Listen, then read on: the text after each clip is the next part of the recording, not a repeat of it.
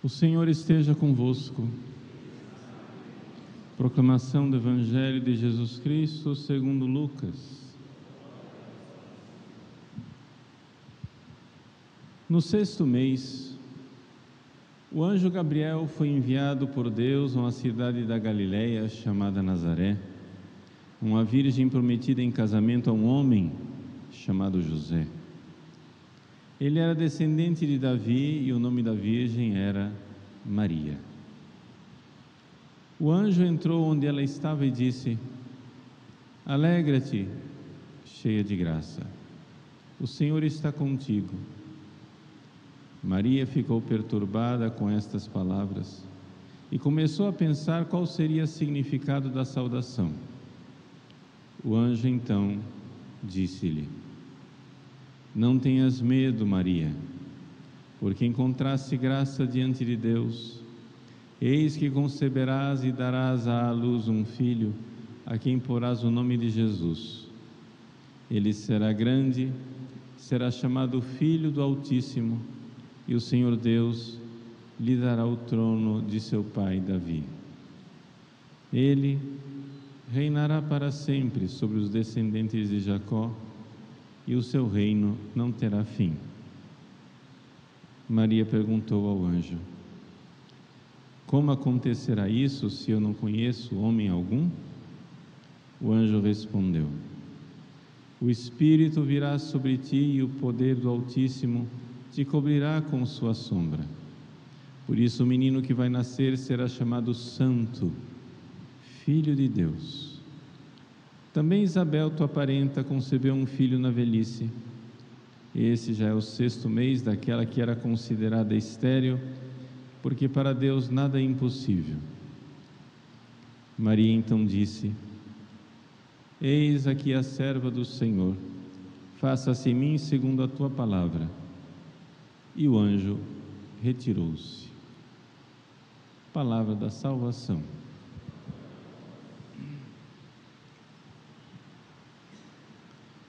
Meus queridos irmãos e irmãs, nesses últimos dias que precedem o Natal do Senhor, a igreja nos leva a nove meses atrás, no momento em que o Verbo se fez carne, ou seja, quando o anjo Gabriel visita a Virgem Maria, Deus criou para si a segunda pessoa da Santíssima Trindade, criou para si um corpo e uma alma humanos. E isso aconteceu no ventre da Virgem Maria, nove meses antes do Natal. O Natal é como se fosse somente uma epifania desse mistério. Aquilo que em segredo já tinha acontecido no ventre de Nossa Senhora, ou seja, o Verbo já estava entre nós. A palavra já tinha se feito carne. Jesus já habitava entre nós, mas habitava em segredo no ventre da Virgem Maria. Aquilo que aconteceu em segredo na Virgem Maria é manifestado para todo o povo, para usar a expressão do anjo na noite de Natal é para todo o povo. Uma alegria para todo o povo. Ou seja, aqui, nove meses antes, essa alegria é uma alegria para a Virgem Santíssima. Alegra-te, Maria. Ave Maria. Raire Maria. Essa alegria que aconteceu para a Virgem na noite de Natal acontece para todo o povo. Gostaria de chamar a atenção a um, de um ponto pequeno, já que esse evangelho daria para fazer um retiro inteiro em cima dele. Mas vamos fazer só um pequeno ponto para aplicar para a nossa vida. Quando o anjo saúda a Virgem Santíssima, chamando-a de cheia de graça, graça plena, que haritomene. Quando o anjo faz isso, a Virgem Santíssima fica admirada, não é? Maria ficou perturbada com essas palavras e começou a pensar qual seria o significado da saudação. Ou seja, de onde viria para ela, estranhamente, o fato de um anjo enxergar nela a plenitude da graça. Vejam, eis aqui um dos grandes mistérios da Virgem Santíssima. Deus escondeu da própria Virgem Maria quem ela era. Deus escondeu da Mãe Santíssima que ela era especialíssima e tinha recebido, desde o momento da sua imaculada conceição no ventre de Santana, a plenitude da graça, a graça abundante, maior do que a graça de todos os santos e todos os anjos juntos.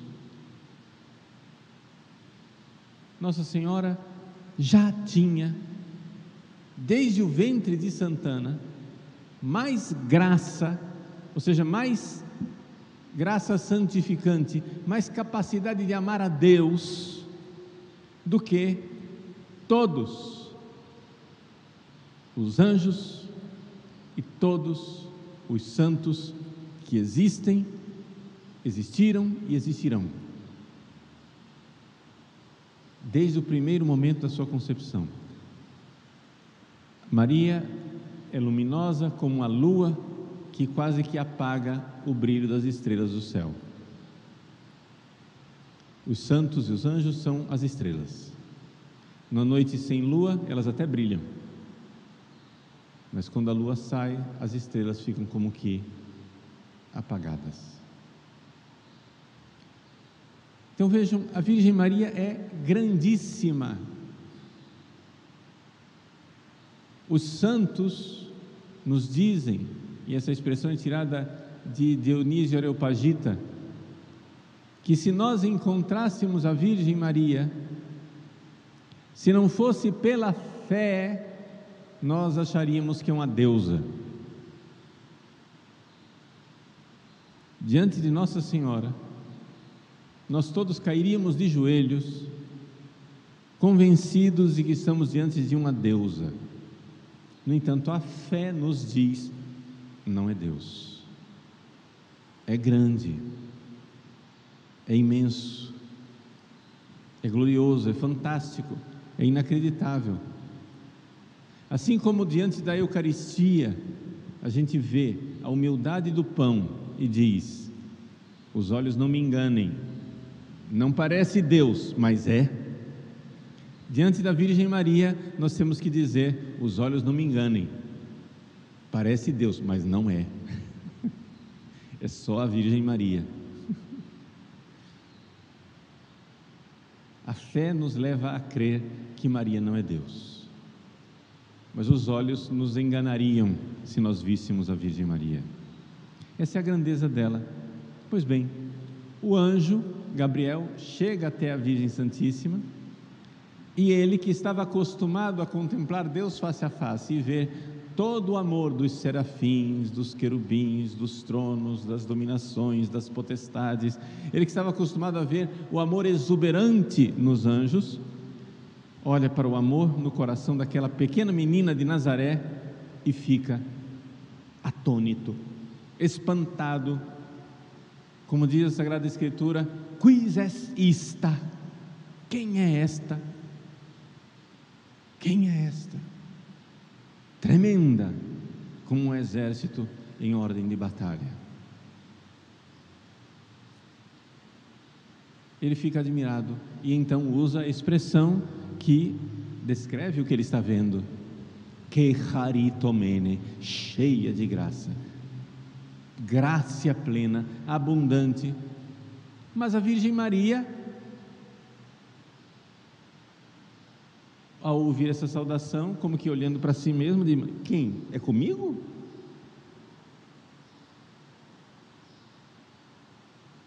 Graça plena, eu? Como assim? E ela fica perturbada. Porque Deus escondeu o abismo de amor e de graça que era a Virgem Maria e escondeu dela mesma para que ela continuasse humilde. E é esta humildade, para usar a expressão de São João Eudes, é esta humildade que atrai a Deus. Deus, vendo aquele abismo de humildade, se lança sobre ele e se encarna. Respexit humilitatem antile sue. Ele olhou para a humildade de sua serva. E aqui é o ponto que eu gostaria que vocês levassem para a vida. Uma das coisas que mais atrai a Deus mas vamos usar a palavra sedutoras para Deus é a humildade. Deus quase que irresistivelmente se lança sobre uma alma humilde. A alma que é humilde, a alma que se humilha, a alma que se esconde até de si mesma, como Maria,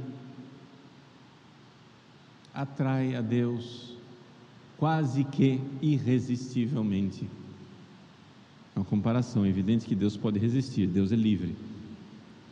Mas aqui nós vemos, meus queridos, como a graça de Deus se lança nos corações humildes.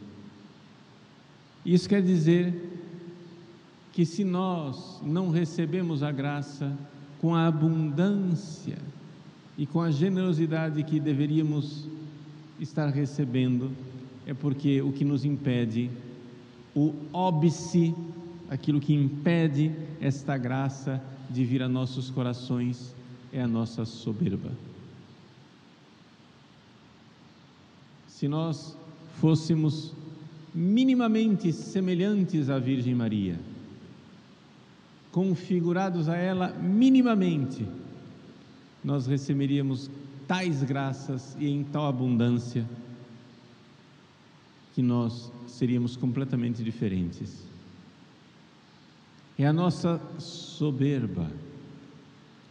Por que é que Deus não se encarnou no palácio de César em Roma?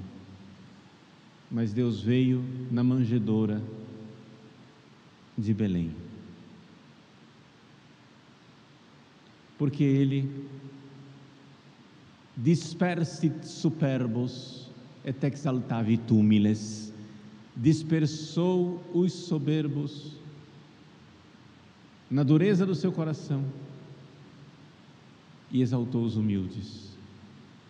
Deus se lança sobre a humilde e pequena gruta de Belém, não se lança sobre o palácio de César. Deus se derrama nos corações humildes, não se derrama nos corações soberbos. Deus vem e vem na manjedoura. Ao olharmos para o presépio, ao contemplarmos a lapinha, ao vermos a manjedoura, a manjedoura na noite de Natal, enxergamos que assim deve ser o nosso coração. Pobre, humilde. Bem-aventurados os pobres em espírito, porque deles é o reino dos céus. Bem-aventurados os pobres e humildes, porque sobre eles Deus se lançará e lançará todas as riquezas do seu reino, e ele virá. Então, meus queridos, humilhemos-nos diante de Deus, coloquemos-nos pequeninos diante dEle. Ele olha para a humildade dos seus servos. E então poderemos dizer, na noite de Natal, o Senhor fez em mim maravilhas. fecit mi magna qui potens est. O poderoso fez em mim maravilhas. Santo é o seu nome.